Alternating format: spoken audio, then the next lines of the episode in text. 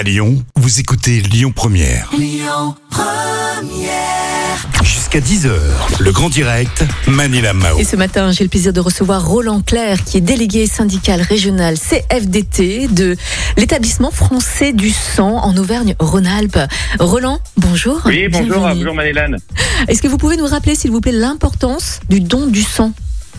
Alors le don du sang, oui, est un est un geste euh, civique et citoyen, je dirais, qui est en France euh, anonyme et gratuit. Mhm. Euh, le FS a besoin de euh, 100 000 dons par jour pour soigner les pour soigner les malades qui ont besoin de poches, de sang, de plaquettes et de plasma.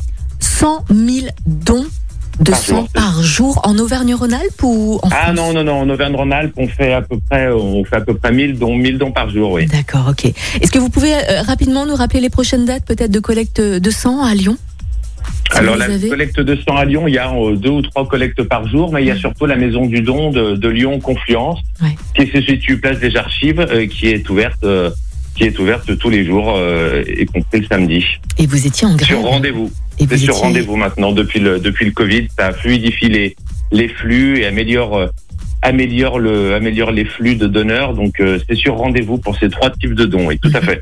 Alors Roland, vous étiez en grève la semaine dernière. C'est ça, oui, oui, oui. Pour quelle Oui, Parce raison que derrière ce, derrière ces, derrière tous ces besoins, il y a du personnel, du personnel qui travaille et l'EFS, qui est un établissement public, euh, n'a pas fait partie des revalorisations salariales du, du Ségur de la santé.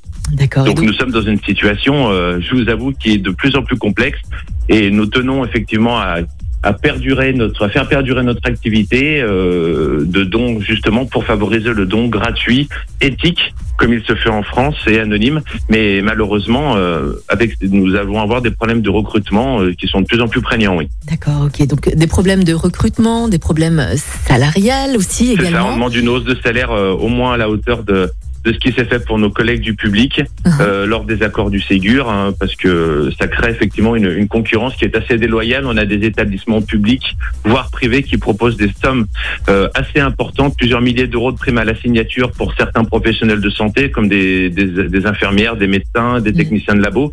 Euh, nous, nos personnels, euh, nos personnels qui travaillent d'arrache-pied depuis le début de la crise sanitaire, euh, se voient proposer des meilleurs salaires ailleurs, avec des conditions de travail qui se détériorent à l'EFS. Donc, euh, on peut, on, on craint déjà une crainte. On a du mal à recruter. Oui. Mhm. Alors si le problème persiste, si le problème n'est pas résolu, qu'est-ce que vous allez faire?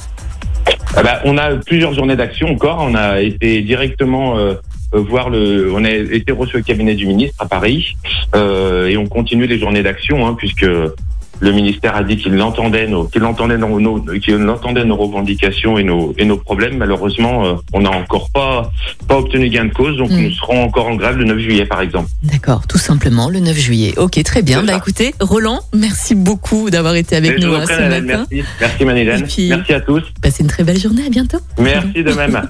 Allez à suivre Lazara, tu t'en Écoutez votre radio Lyon Première en direct sur l'application Lyon Première, lyonpremière.fr et bien sûr à Lyon sur 90.2 FM et en DAB+.